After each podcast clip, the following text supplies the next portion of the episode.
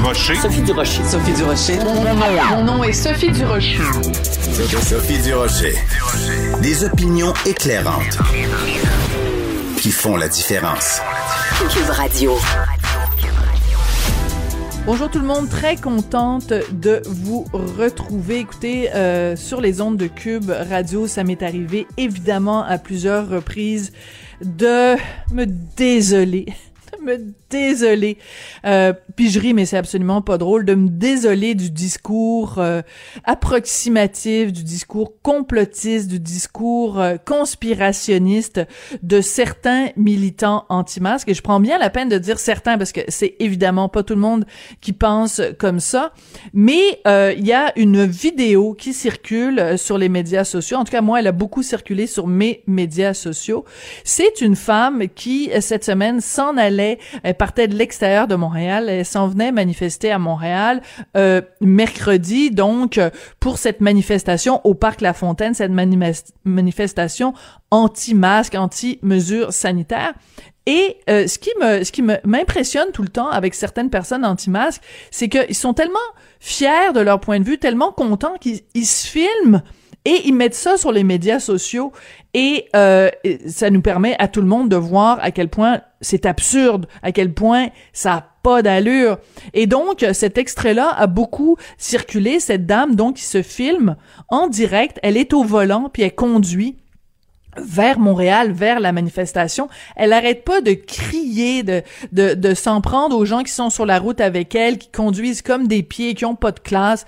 Son mari est là euh, et lui tend euh, un bol de nouilles chaudes qu'elle mange en même temps qu'elle conduit, puis qu'elle parle à la caméra. Écoutez, c'est un freak show. C'est absolument hallucinant. Et j'en ai choisi un extrait pour vous montrer à quel point ces gens-là parfois sont incohérents. Alors, on écoute ça. Je veux même pas vous donner le nom de la dame, mais on écoute ce qu'elle avait à dire. Ça suffit de nourrir d'en face le go, là. T'as fini de nourrir d'en face, là. Sauve-toi bien loin, Yasti. Empêchez-les, il va passer avec ses passeports, puis il va sauver avec Arruda, là, où ils ont fait la pièce. Ils ont fait un génocide, c'est criminel. Arrêtez! Allez arrêter ces assassins-là. Des soirs, des assassins, des... c'est un génocide. Un génocide planétaire un génocide planétaire. Écoutez, il y a, rien qui est dit pas pendant la vidéo là. Euh, faites attention quand vous allez vous faire tester par euh, euh, pour pour la Covid parce que sur les cotons-tiges, là sur les écoutillons, elle elle appelle ça des Q-tips là, euh, il y a des des des je sais pas des trucs de contamination. En tout cas bref, c'est le complot dans tout ce qu'il a de plus tu sais je veux dire quand elle dit Arruda et Legault, ils se sont mis de l'argent de côté, puis là ils vont partir dans dans avec leur passeport pour aller dans un pays où ils ont mis de l'argent de côté, c'est du grand délire et je le répète encore une fois, c'est pas tous les gens anti-masques qui tiennent ce genre de discours-là. Mais quand on voit ce genre de discours-là, et décomplexé, hein, les gens se filment et diffusent ça en direct sur les médias sociaux. Quand je vois ça, j'ai juste envie de pousser un grand. Ben voyons donc. Sophie Durocher. Une femme distinguée qui distingue le vrai du faux. Vous écoutez Sophie Durocher tous les vendredis, vous le savez, j'ai une conversation avec mon millénial préféré. Pourquoi mon millénial préféré? Parce qu'avec lui, on peut parler de tout avec intelligence et surtout avec des arguments, des bons arguments. C'est Thomas Leblanc, chroniqueur et animateur. Bonjour Thomas. Salut Sophie. On s'était prévu toute une liste de sujets, mais écoute Thomas, je ne peux pas te parler sans te parler de la bombe qui, est, tombée sur le monde occidental euh, cette nuit, cette nouvelle complètement renversante que Donald Trump et son épouse Melania sont tous les deux atteints de la COVID. Bien sûr, par charité chrétienne, on n'a pas le droit et euh, c'est tout à fait normal de se réjouir que quelqu'un ait un problème de santé, mais l'ironie est quand même assez assez forte là. Oui, c'est assez fort, surtout euh, ben, surtout qu'il a dit tout ce qu'on le sait, qu'il a dit que c'était une fraude, qu'il a blâmé la Chine pour pour le virus, mais c'est aussi le point d'orgue d'une semaine vraiment très, très intense dans la campagne américaine. Il y a eu le débat mardi. Euh, il, y a, eu des, des, retombées suite à ça. Et là, on a su hier soir, en fait, qu'une de ses conseillères avait testé positif. Et déjà, les mauvaises langues s'activaient dans les médias sociaux pour dire est-ce que Trump va l'avoir aussi?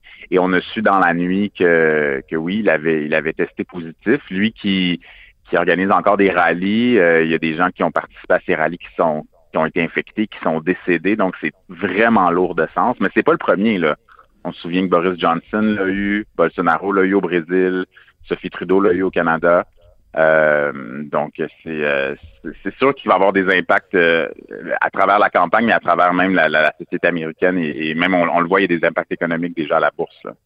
Mais, mais ce qui est quand même très particulier, c'est que normalement, euh, quand euh, c'est une figure, mettons, de la gauche qui euh, a des problèmes de santé, il y a, il y a de la bienveillance, puis il y a de la compassion, et la question que je me pose quand même fondamentalement, c'est au-delà du fait que oui, bien sûr, il a dit qu'on pouvait soigner ça en prenant du lysol. Oui, bien sûr, il a dit au début, c'est juste une petite grippe. Oui, bien sûr, il y a le livre de Bob Woodward dans lequel il dit que même si le président lui-même euh, était parfaitement conscient de la gravité de la situation, publiquement, il minimisait les impacts, il reste quand même que c'est un être humain qui euh, potentiellement fait face à la mort parce que c'est une, une, une maladie maladie avait des conséquences très graves. Et sa femme, Melania Trump, a jamais rien demandé à personne. Et je pense par exemple à leur fils, euh, Barron, qui est peut-être lui-même euh, euh, exposé à, ce virus-là.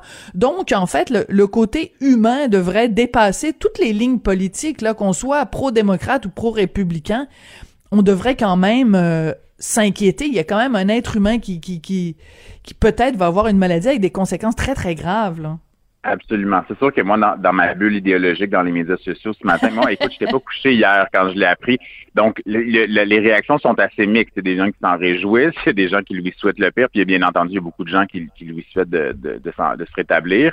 Euh, c'est souvent, moi, je, fais une corrélation avec le niveau de classe d'une personne. Si tu vois qu'une personne ne loge pas à la même adresse idéologique, il est quand même capable de réagir avec la classe. Puis là, je vais te donner l'exemple mm. de l'animatrice américaine Rachel Maddow, qui anime à MSNBC tous les soirs à 21h, qui loge vraiment, vraiment plus à gauche. Mm-hmm. Mais elle, a quand même dit, ben, il faut, il faut, ben, c'est sûr que les Américains, ils prient pour tout, là. Donc, elle a dit, il faut prier pour lui.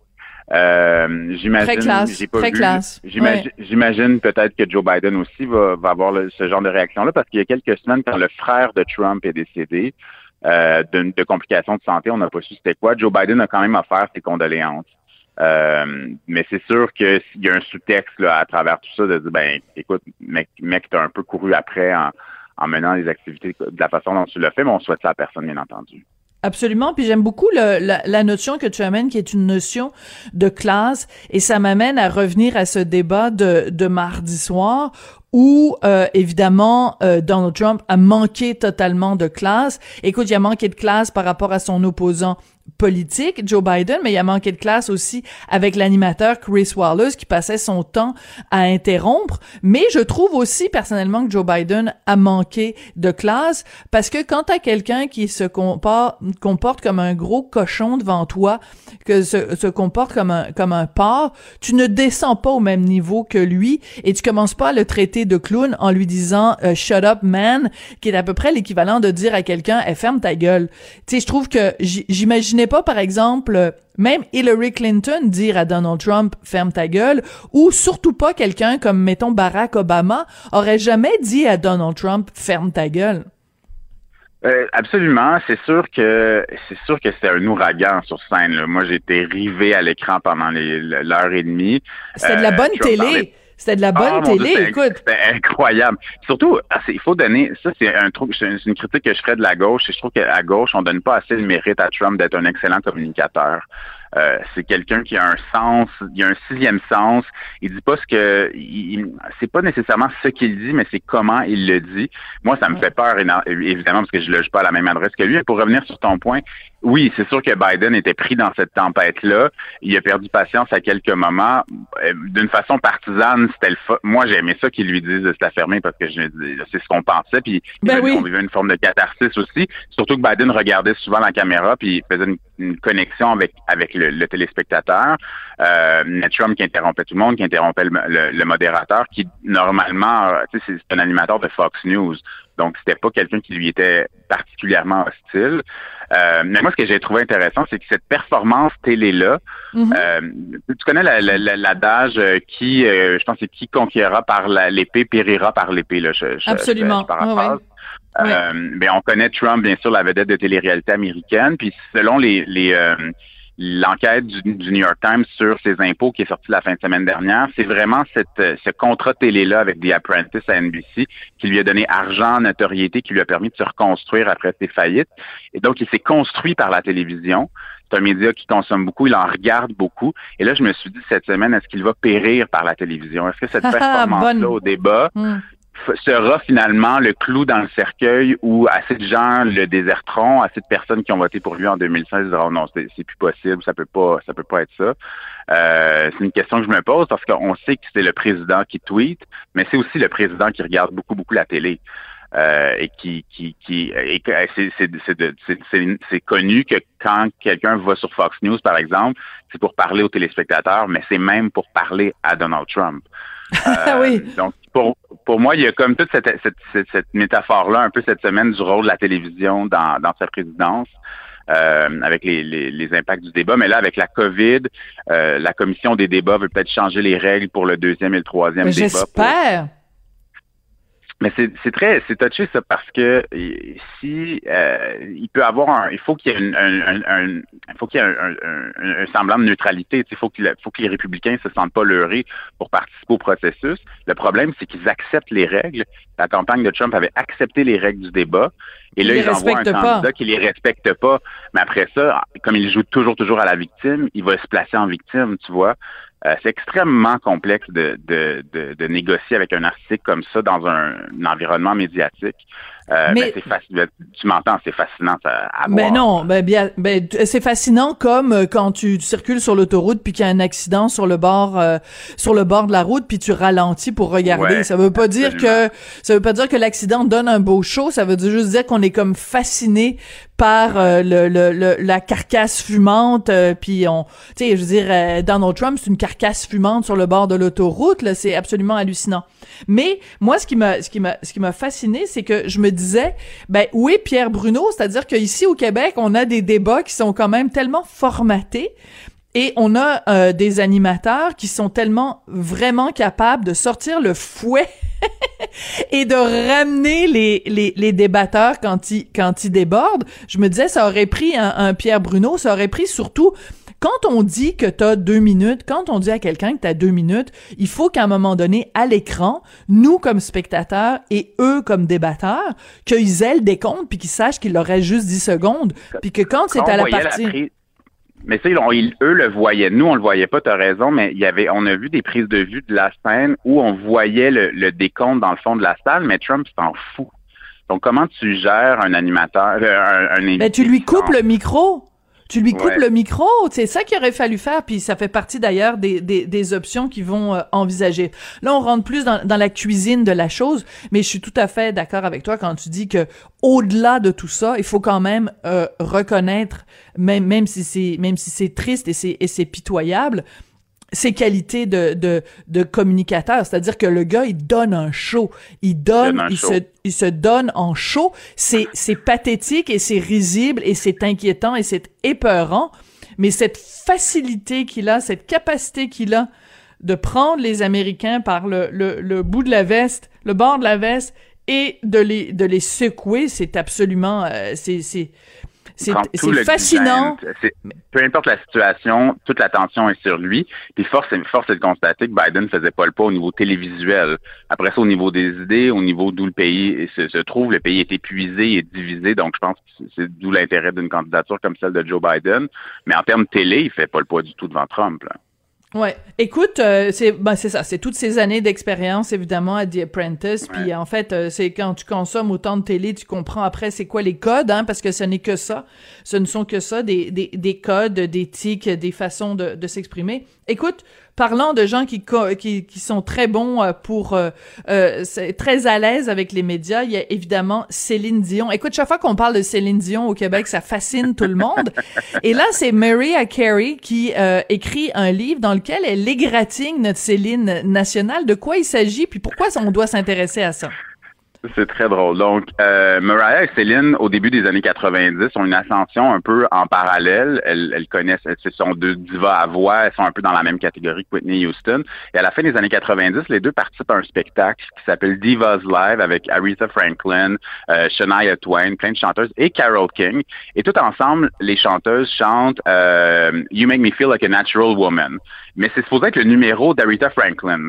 Et il y, a une, il y, a une, règle non dite chez les chanteuses américaines où on n'essaie pas d'égaler Aretha Franklin. Si Aretha Franklin est sur scène, c'est Aretha Franklin qui chante. Mais Céline, elle savait connaît pas, ça connaissait pas cette règle-là.